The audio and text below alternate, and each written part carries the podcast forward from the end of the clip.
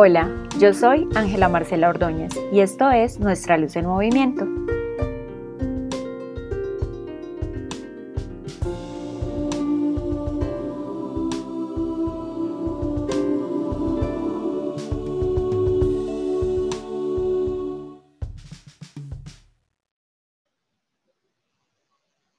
Bienvenidos y bienvenidas a este cuarto episodio del podcast llamado Nuestra Luz en Movimiento. A este episodio quise llamarlo Autorretrato hablado de un ciclo menstrual. Mm, la verdad es que revelar este episodio ha sido un desafío. Un desafío pues me encuentro transitando por situaciones un poco densas de, a nivel físico y digamos a nivel emocional, pero también muy conectadas con procesos familiares que me han puesto a abrazar la incertidumbre, abrazarla como un poderoso estado de creación y bueno, aceptarla, vivirla, también aplicar un poco todo aquello que predico, donde yo decía que, ay, sí, nos tenemos que cuidar un montón, que primero está el amor propio, que primero estamos nosotros. Y plop, me llega una situación que me hace realmente poner en práctica todo eso. Entonces yo lo nombro como, bueno, me tienen en la práctica de la maestría o presentando los exámenes finales de la maestría, pero bueno, también ha sido parchado vivirlo, ¿cierto? Eh, y bueno, nombrar desafiante, revelado este episodio también es, es muy bonito porque Alguien me enseñó una vez que los desafíos siempre tardan un poco más, pero y que implican que tú te muevas, pienses más opciones, pero, pero siempre tienen una solución. Tal vez no es tan lineal para llegar a ella, pero, pero se llega. Y en todo ese movimiento para llegar a ella se aprende. Entonces yo creo que hoy tengo gratitud infinita a la vida por ello. Eh, bueno, y, esta vez me estoy arriesgando a hacer un episodio un poco más suelto, con un guion, claro está, con un escrito, con un proceso, pero también más suelto, más suelto también por sugerencias de algunos de ustedes, donde decían, Ángela, a mí me encanta escucharte, pero qué rico escucharla, Ángela, amiga, de comentarios genuinos, eh, no tan pensados. Entonces, bueno, voy a intentar seguir este guion, pero lo voy a hacer intentando soltarme más. Me voy a ir unos meses atrás cuando se me ocurre generar una aquelarre fotográfico basado en el autorretrato. Ese que eh, lo nombré Volver a habitarme porque se trataba de una serie de espacios creados precisamente para regresar a nuestro cuerpo, a esa nave maravillosa que nos asignaron para navegar esta vida, para transitar esta vida, porque sé que somos almas pero estamos viendo una experiencia terrenal. Y es esta nave la que nos está dando la posibilidad de vivirla. Entonces, es a esta nave a la que yo tengo que tanquear, cuidar, pulir, amar. Y bueno, era como una invitación a hacer las paces precisamente con esa nave, con ese territorio, a hacerle más el amor, a abrazarla. Eh, y la quise poner pues como sobre esa base que es la guerra. La guerra es eso que pasa cuando no me escucho, cuando no estoy atenta o atento, cuando me salgo de ese territorio, cuando me desplazo de él. ¿Sí? Sabemos que en los lugares que habitamos hay una guerra marcada por territorios y nuestro cuerpo no es ajeno a ello. Eh, la invitación a ese aquelarre la abrí para hombres y mujeres, pero nuestra luz de movimiento siempre ha atraído más público femenino. Amo eso porque me ha permitido a mí también aprender un montón de cosas de mí y también amo la posibilidad que en algún momento muchos masculinos también se acerquen. Ya lo han hecho, sí, ya lo han hecho, pero me encantaría que, incrementara. Eh, solo que creo que no hay que forzarlo y todo ha fluido muy bonito, entonces eh, sigámoslo viviendo así. Bueno, entonces pensando precisamente en ese volver a habitarme, eh, algunos de los ejercicios que propusimos con las brujas, bueno, algunos no, todos los ejercicios que propusimos con las brujas estaban basados en el autorretrato. Pero entonces muchos de ustedes dirán como, bueno, autorretrato, pero pues, esta vieja está hablando, como así, como que autorretrato, ya no nos está mostrando imágenes. Pero entonces me voy a ir al concepto, a la definición de lo que es un autorretrato. Esta definición, definición no es mía, esta definición está dada por eh, una fotógrafa, una de mis profes de fotografía terapéutica, llamada Verónica Pontoriero, y abro comillas, donde dice que autorretrato implica la creación de una imagen, cuyo sujeto es el propio artista que realiza la obra de arte. Lo mismo puede ser una escultura, una pintura, una fotografía, un dibujo, etc. Cierro comillas. Ese etcétera queda súper abierto. Entonces yo dije que una grabación también podía ser un autorretrato decidí que iba a aprovechar este espacio del podcast para hacer precisamente una narración de mi autorretrato. El autorretrato es un, recurso donde nos damos la posibilidad de narrarnos, escucharnos, comprendernos, expresarnos de otra manera, volvernos a mirar, volvernos a habitar. Y bueno, precisamente de ahí nace pues como toda esta idea. Eh, yo he decidido hacerlo desde ahí, pero claro que yo mm, primero hice unas fotografías, unos autorretratos de esos 28 días que implican mi ciclo menstrual. ¿Sí? Días antes de que esa idea se me ocurriera, vi un post, no recuerdo de quién realmente, donde había una fotografía bueno, un post con dos fotografías, una al lado de la otra. La primera reacción mía fue como, uy, no, mira, otra imagen de esas de, de masajes de reducción, donde tú ves como un abdomen muy inflamado y luego un abdomen muy plano, o una imagen de, no sé, un postquirúrgico de alguna lipo o algo. Más o menos así era la imagen. Cuando yo la vi, yo dije, ay, no, este post es de eso. Bueno, voy a aclarar que yo no tengo nada en contra de las cirugías estéticas. Me parece que cuando uno se las hace por algo propio, por, por llenar un proceso propio, por mirarse distinto, por abrazarse y amarse más, son bienvenidas. No voy a entrar en detalles como, como sobre ellas, pero realmente a mí me saturan un poco esas imágenes donde tienes que tener un resultado esperado muy prototipo, muy estereotipo, y no me gusta, no me gusta porque precisamente mi cuerpo cambia un montón, ¿sí? Cambia un montón todos los días, pero yo antes no me había querido hacer cargo como de mirarlo así.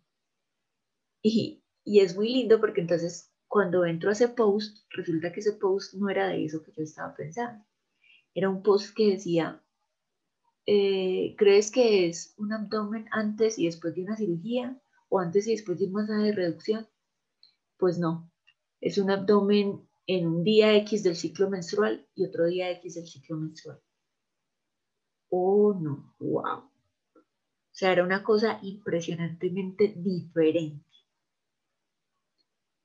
Cuando dije, vamos a hacer un ejercicio con las brujas llamado Autorretratando mi ciclicidad, decidí ahí que yo también iba a hacer el ejercicio, porque los ejercicios en los red yo los propongo, pero yo también los hago para mí. y decidí que el protagonista, protagonista de ese proceso iba a ser mi abdomen, que lo iba a mirar y lo iba a retratar por esos 28 días. Dios mío, qué cambios. Impresionante. O sea, es, es increíble. Las fotografías decidí hacerlas laterales. Casi todas las hice laterales. Bueno, algunas las hice frontales. Eh, todas las hice con mi celular. Las hice con la cámara trasera de mi celular usando el temporizador. Me generaba cierta postura y me hacía la fotografía. Pero bueno, eso te los voy a contar un poco más adelante, eh, narrándoles como las imágenes que, que salieron de ahí. Yo no sé si estas imágenes algunas veces vayan a ser públicas. En este momento creo que no. A la fecha se las he mostrado a algunas de las brujas de la Quelarre y a mi compañero de vida. Pero todavía no siento que sea algo que deba publicarse y siento que eso también está bien. Hay que hacerse muchas imágenes con el objetivo de mirarse, no con el objetivo de mostrarse para cumplir con expectativas eh, ajenas, externas. Hay que mirarse más y si cuando yo me miro acepto cosas, pues también me muestro y eso está bien. Es mi apreciación, no tiene que ser la de ustedes y creo que es importante que cada uno vaya haciendo su construcción respecto a los autorretratos. Bueno, antes de continuar, quiero hacer una diferencia entre selfie y autorretrato.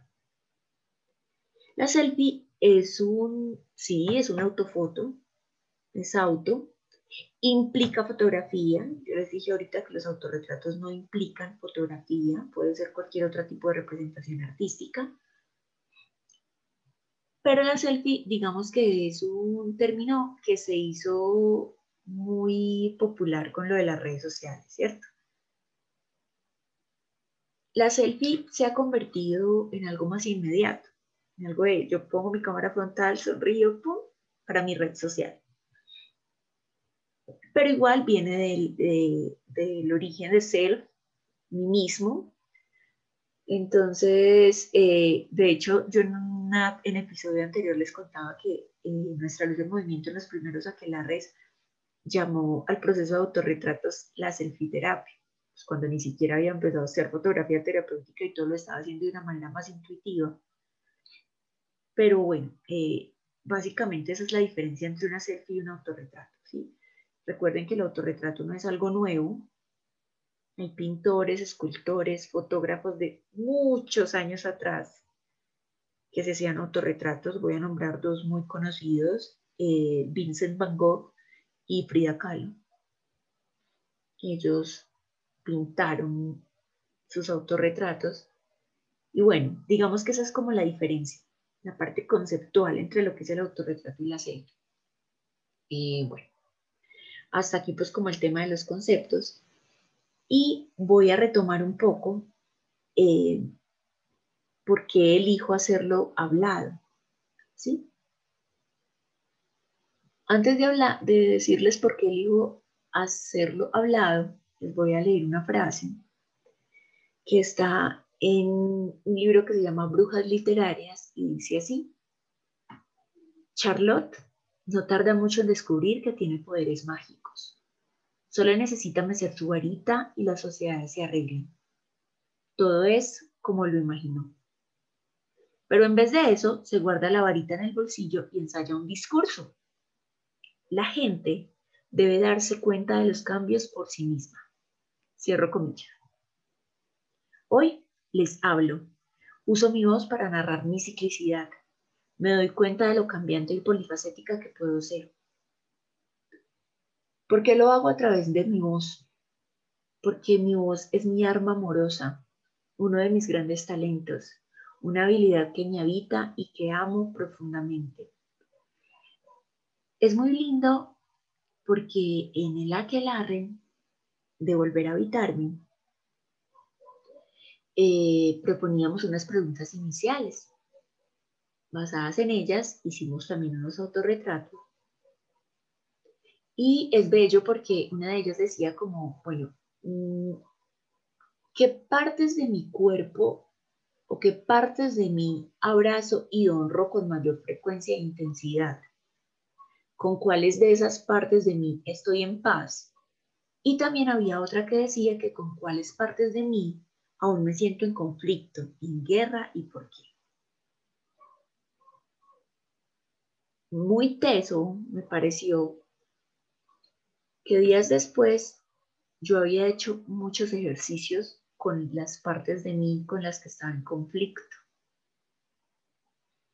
Les cuento que hice imágenes de mi cabello, de mis dientes, de mi mandíbula,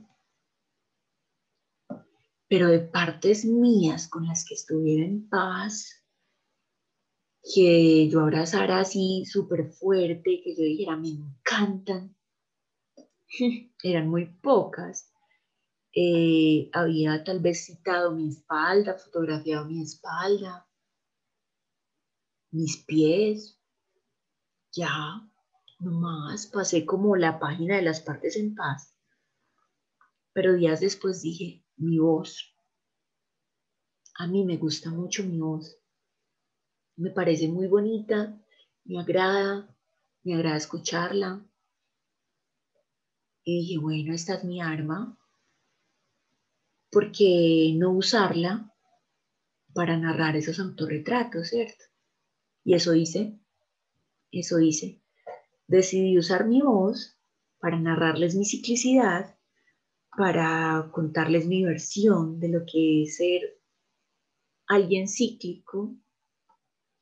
Y bueno, de ahí nació este, este capítulo, este episodio, perdón. Mm, les voy a leer algo pequeñito sobre lo que es brujería. Está citado en un libro llamado Jóvenes Hechiceras. Por cierto, es un libro muy adolescente. me lo encontré en una feria alguna vez. Eh, me lo encontré de segunda y, y, dije, ay, lo quiero. Lo quiero porque hablaba de aquelarres, de brujas y no sé qué. Pero es muy lindo porque es como traer a la hora todo aquello de la brujería y las brujas. Entonces, voy a leerles una definición de brujería según este libro y dice, para nuestros propósitos, brujería significa el tipo de actividades mundanas que alguna vez acabaron en acusación. Disfrutar del sexo, controlar la salud reproductiva, pasar el rato con otras mujeres, no preocuparse por lo que piensan los hombres, estar en desacuerdo o solo saber cosas. La brujería a la que nos referimos aquí es una identidad cultural. Nuestra brujería se trata de revelarse, pero no nada más porque sí, sino por ser fieles a nosotras mismas. Cierro ahí y les cuento que quise traerla porque siento que hablar del ciclo menstrual, de la sangre, de lo que cambiamos nosotras como mujeres, también se ha vuelto como un tabú, como una actividad mundana. De hecho, nosotras mismas por muchos años hemos rechazado nuestro, nuestra condición menstruante, nuestra, nuestra esencia femenina. Y, yo creo que yo hace poco me estoy mirando eh, así, o sea, estoy dándome cuenta que, que no soy la misma mujer durante esos 28 días, y, pensaba mucho en el libro de Julio Cortázar, de la vuelta al día en 80 mundos, donde él decía es que en el día damos, bueno, no así textual, pero más o menos recuerdo, como bueno, en el día podemos dar muchas vueltas, podemos ser muchos seres. Dios, pues si en un día yo me puedo levantar de alguna manera y ciertas situaciones generarme cambios, o yo acomodarme a muchas situaciones y, terminar el día como con otro estado de ánimo, otra mirada, porque no va a pasar eso en 28 días, porque va a pretender que mi ánimo, mi manera de ver la vida, mi salud física, emocional sea la misma. Entonces, bueno, ahí fue donde dije, por acá me voy a meter para narrar esta ciclicidad. Mm, eh, bueno, también llegué a una conclusión muy bonita y es que mm, nosotras habitamos todas las fases lunares. nosotras tenemos 28 días como el ciclo de la luna en nuestro ciclo menstrual. Bueno, hay ciclos que pueden durar más, otros durar menos, pero le vamos a dar como una media, 28 días, que es lo que dura el, ciclo lunar, las fases lunares. Entonces, tomé la propuesta que está en el libro Luna Roja de Miranda Gray, donde se habla de las representaciones del ciclo vital femenino. Y todas ellas están basadas en el arquetipo, en arquetipos, perdón.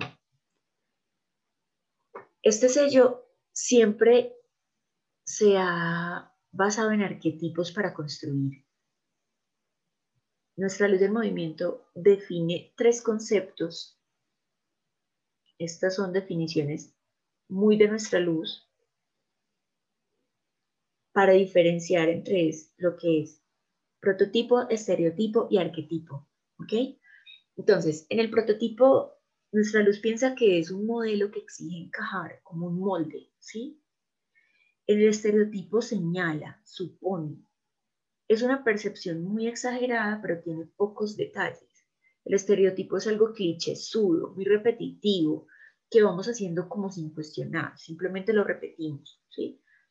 Pero el arquetipo sugiere una base para construir, para transformar, y uno es quien decide si lo adopta o no. Entonces, en ese orden de ideas, Miranda Gray en Luna Roja, exactamente en la página 50 del libro, por si la quieren buscar, habla de la definición del arquetipo y dice que un arquetipo o personaje representativo es una imagen universal que refleja ciertas verdades ante las cuales respondemos a nivel interno. En las sociedades primitivas, el arquetipo era un instrumento de aprendizaje, pues a través de la identificación con esa imagen, el oyente experimentaba una comprensión interna, consciente o inconsciente, y a través de la cual podía despertar y expresar las energías arquetípicas. ¿Por qué les leo esto y por qué les cuento esto? Porque en la propuesta de 28 días de autorretrato basada eh, en el ciclo menstrual, tomamos esos arquetipos. Digamos que son muchos, pero hay cuatro generales, ¿sí? Que son la Virgen, la Madre, la Hechicera y la Bruja. Cada uno de ellos coincide con las diferentes fases lunares y con las diferentes fases del ciclo menstrual. ¿Ok? Entonces, eh, una de ellas, que es la Virgen, tiene que ver con toda la fase preovulatoria, que en el cielo sería la luna creciente. ¿sí? Y en temas de, estaciones, para las, las tierras, los países, los lugares que tienen estaciones, sería todo lo que tiene que ver con la primavera. Es esa fase donde yo estoy renovándome, inspirándome, antes de la luna llena. Me estoy llenando, me estoy dejando eh, dar brillo, porque recuerden que la, la, luna no brilla con luz propia, la luna, el sol le presta el brillo y no por eso ya se siente menos, sigue siendo hermosa, preciosa y nos derrite a todos. Y después de ello, entonces viene una, un arquetipo, una fase que se llama la madre. Esa es la que tiene que ver con toda la fase de ovulación que es donde las mujeres estamos como en esa fase de brillo, de mayor fertilidad, nutrición, sustento. Eh, con las estaciones lo podríamos comparar con el verano, ¿sí? Y bueno, como les dije, tendría que ver en fases lunares con la luna llena, que es esa fase donde todos nos derretimos, queremos tomarle fotos, hacerle fotos porque ella se ve divina, brillante, preciosa y es muy poderosa la fase donde eh, cargamos los cristales. Bueno, hacemos varias cosas, sobre todo ahí las que somos más brujas conectadas con todo esto, ¿cierto? Por otro lado, tenemos el arquetipo de la hechicera. Esa hechicera corresponde a esa, a esa fase en el ciclo menstrual previa al sangrado, o sea, previa al menstrual, a la fase premenstrual tendría que ver en, fases de la luna con la luna menguante. cuando ya se empieza como a apagar un poquitín, va bajando, menguando. En estaciones la podríamos equiparar con el otoño, donde las energías empiezan a debilitar, las hojas empiezan a caer, ¿sí? Pero también es muy bonito porque es una época donde sexualmente nos sentimos más poderosas, donde empezamos a prepararnos como para ese retiro, esa destrucción, esa muerte, entre comillas, que implica el sangrado, esa oscuridad que implica el sangrado, el morirse para nacer. Aquí yo no estoy hablando de nada literal, estoy hablando de metáforas, de comparaciones, como les decía ahorita, ¿sí? No tiene nada que ver con algo literal, pero sí es como una muerte, una muerte a nuestro ciclo para nacer a otro ciclo. Y eso mismo pasa con la luna. Y por último, entonces tenemos la cuarta, mm, el cuarto arquetipo, que sería la bruja, la anciana. Ese arquetipo tiene, se equipara con esa fase menstrual, la fase del sangrado. En todas las mujeres es diferente, algunas es de cinco días, otras de tres, bueno, cada una tiene como su, su, duración de acuerdo a su cuerpo. En las fases lunares se equilibra con la luna nueva, en las estaciones tiene que ver con el invierno y se asocia mucho con un periodo de transformación, de gestación y de una oscuridad interior, como de un guardarse y un morirse, ¿sí? Pero es un morirse para volver a nacer. Basado en eso que les acabo de contar, comienzo entonces a hacer fotografías todos los días de mi abdomen, todos los días, empezando en el día uno de mi sangrado. Es bonito ver cómo mi, mi abdomen cambia de forma. Eh, se expande, se contrae, lo veo lindo, lo veo feo, había días que me provocaba descubrirlo, solo una parte para verme, por ejemplo, el ombligo o una partecita del abdomen. Había días que me provocaba tomarme la, la imagen, hacerme la foto completamente desnuda y también me gustaba mirarlo. Y había días que no quería mirarlo. O sea, que me ponía un pantalón, un vestido, un saco y ya. Que me bañaba, no me miraba al espejo y me ponía la ropa y así me hacía la foto. Entonces me parecía muy bonito porque también es compasivo hacerse esas imágenes en los días de tanta oscuridad, en los días de, de, tanta luz también. Poderse hacer las imágenes con diferentes ángulos. Poderse hacer las imágenes con diferentes luces. Bueno, yo les cuento que para estos autorretratos yo solo usé luz de ventana pues luz natural en el caso de los que hacía como en la mañana o en la media tarde. Y ya la luz artificial, pues de la bombilla, que en mi casa son luces más bien cálidas, pero no usé un flash ni usé pues como una luz externa a ello. Sin embargo, con todo esto que escribí, yo no se los voy a leer tal cual como lo escribí, pero con todo lo que salió de ahí, si estoy construyendo unas imágenes más pensadas, porque creo que esto amerita, amerita volverlo a mirar y volverlo a hacer. Eh, de hecho, me ha gustado, me ha gustado mucho esa idea y ese ejercicio de terapiarme a punta de autorretratos. Resumiendo un poco lo cambiante, escribí algo que decía, ayer me miré al espejo y me vi hermosa. Hoy me miro y no me percibo igual. El fin de semana pasado me abrochaba ese pantalón. Hoy me molesta si lo cierro. Anoche mi cuerpo quería bailar, quiere dormir, cobijarse y ver series. El martes quería tomar solo agua. El jueves mucho café. Anoche bebí vino. Hoy Quiero chocolatito caliente con canela. A veces me molestan los dulces, otras veces no quiero parar de comerlos. Amarse implica abrazar cada fase, respetarla y reconocer que si algo me está haciendo daño, me hago cargo compasivamente de cambiarlo. Yo creo que el amor propio no es una vaina fácil y como decía al principio, ni lineal. No hay una regla. No hay una regla. El amor es energía y la energía no se crea, no se destruye, se transforma.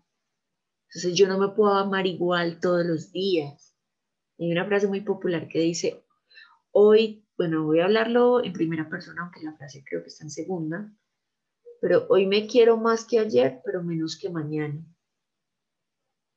Pues yo no sé si eso sea de más o menos, pero no todos los días se quiere diferente. Lo que yo sí sé, o por lo menos he experimentado en ese camino, es que me amo mucho, mucho, mucho más de lo que me amaba antes. Me tengo compasión, me escucho más. Eso sí, hay días en que me doy mucho látigo y me quiero cambiar y me quiero eh, callar y... Pero también digo, bueno, para, para, para un momentito, eh, no hagas nada en este momento, más bien apenas te sientas mejor, pues te dices cosas y ya, que es lo mismo que pasa con los otros. Cuando me siento muy enojado, pues paro y si sé que no le voy a decir bien las cosas, entonces espero un momento en el que se las pueda decir con lo que estoy sintiendo, pero sin dañarlo. Y yo creo que esa comunicación también la estoy intentando eh, aplicar conmigo, ser más compasiva. ¿Sí? Mm, bueno, por otro lado, también les quiero contar que eh, por esos 28 días, entonces retraté mi ciclo el, protagonista principal fue mi abdomen, como les cuento. Eh, pero también hice algunas imágenes, por ejemplo, de las bebidas de canela que me tomaba para poder quitarme los cólicos, porque eso era lo que mi mamá me daba cuando, cuando ella estaba en este plano y me acompañaba a cuidar mi cuerpecito de esos cólicos que, que genera en esos días de sangrado. ¿sí? También hice algunas imágenes de la bebida aromática que me tomaba, eh, de mis senos, porque también ellos cambian mucho, de la ropa que me ponía. Hubo un día que me hice una de, de mi cara, estaba muy brotada, tenía muchos barros, muchos barritos. Y es muy bonito porque antes a mí me daban muchos barros en la frente y en la nariz pero ahora también con el uso del tapabocas me dan un montón en la cumbamba. y yo ya les he contado en algunas publicaciones de Nuestra Luz que, que mi mentón es mi parte corporal maestra. Entonces, claro, mirármelo y mirármelo lleno de barros hace que diga como, uy, no, ¿qué está pasando aquí? Pero claro, el uso de tapabocas me ha incrementado impresionante el, los barros, bueno, el acné. Pero mirar eso también es lindo, porque un día puede estar súper linda mi piel, súper tersa, suavecita, y otro día no. Pero es que también influye mi ciclo, influye la manera como me estoy alimentando, influye la manera como estoy durmiendo, cómo me siento anímicamente. Entonces, ¿para qué voy a pretender tener la misma piel, las mismas medidas, todos los días. Eso no soy yo, yo soy cíclica, soy una mujer en movimiento. Entonces, e, estas imágenes me han permitido verlo y mirarlo de una manera muy, muy, muy bonita. Otra cosa que registré fueron los sueños. Eh, particular que recuerdo mucho los sueños de los días de fase premenstrual y de los días de fase ovulatoria y de fase menstrual. ¿Sí? También mirar cómo con algunos pantalones me veo como el típico cuerpo mostrable para redes, ¿sí? El típico cuerpo que la gente espera ver como cuerpo lindo, pero con otros en esos momentos la primera imagen que me hice del abdomen descubierto, que fue exactamente el jueves 25 de febrero del 2021, a mí me impactó. Me impactó. De verdad que es un abdomen ¿cómo lo digo? ¿Con qué palabras? Más, como más colgado, más distendido por encima del resorte del pantalón. Mm, yo lo miro y digo, qué feo, qué feo. Pero no, no es feo. Es mi abdomen en el primer día de sangrado.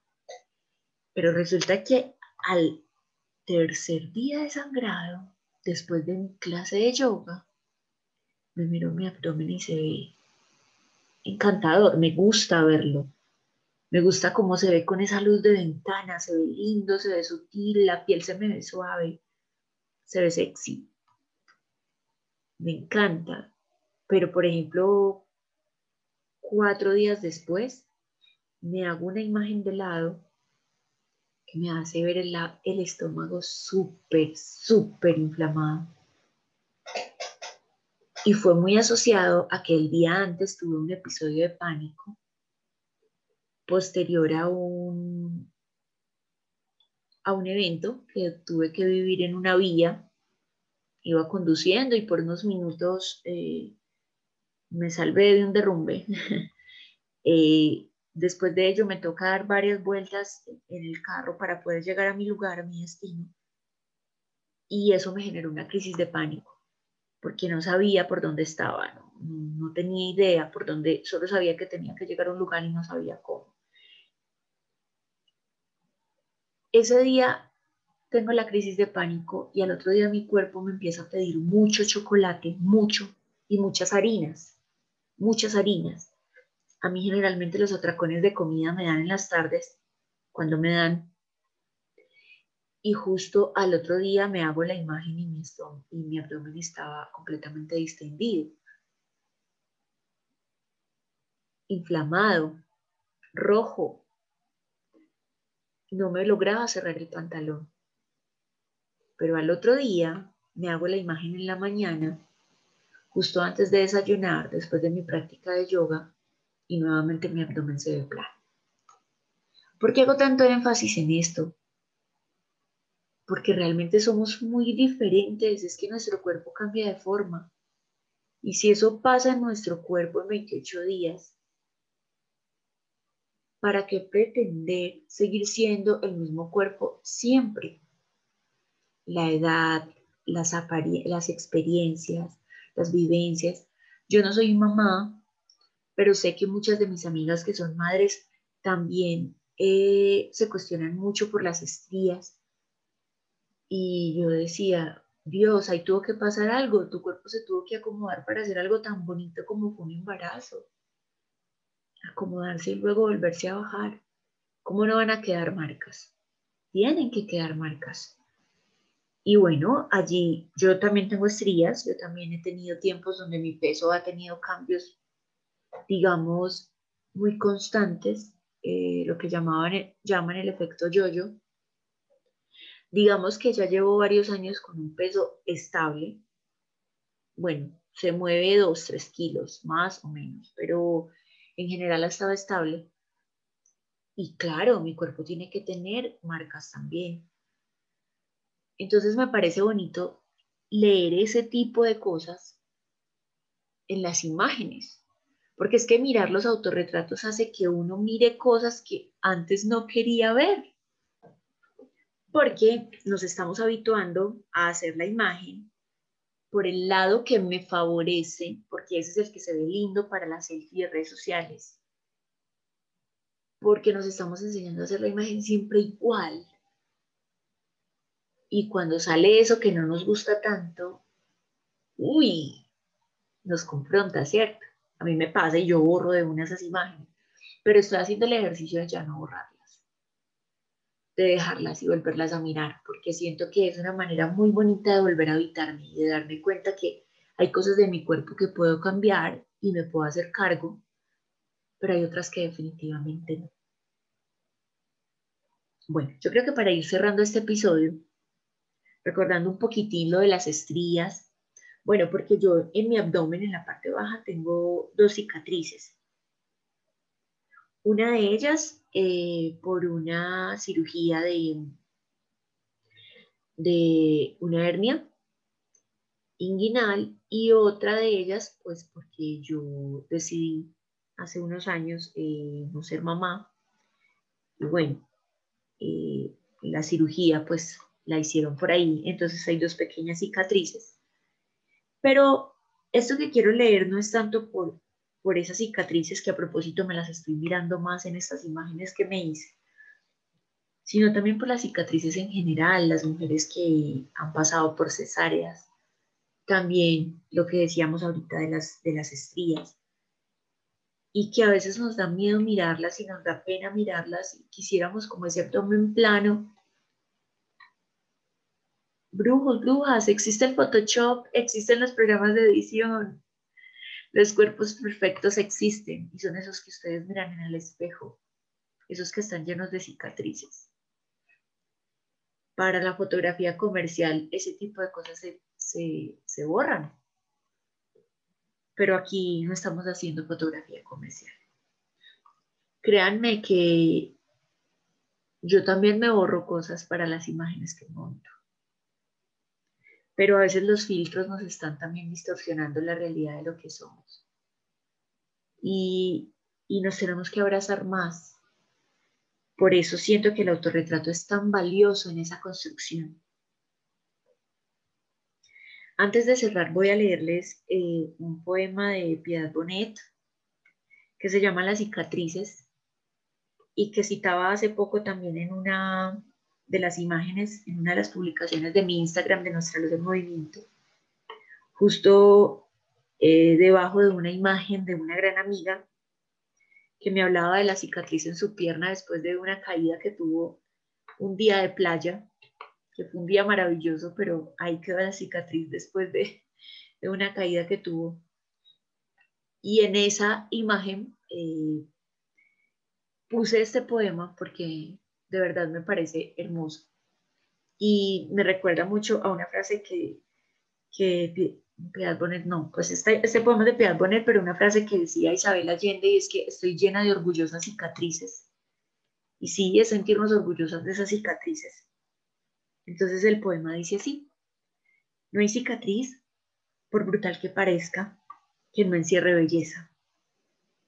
Una historia puntual se cuenta en ella, algún dolor, pero también su fin. Las cicatrices, pues, son las costuras de la memoria, un remate imperfecto que nos sana, dañándonos, la forma que el tiempo encuentra de que nunca olvidemos las heridas. Bueno, creo que no siendo más, cerramos este episodio.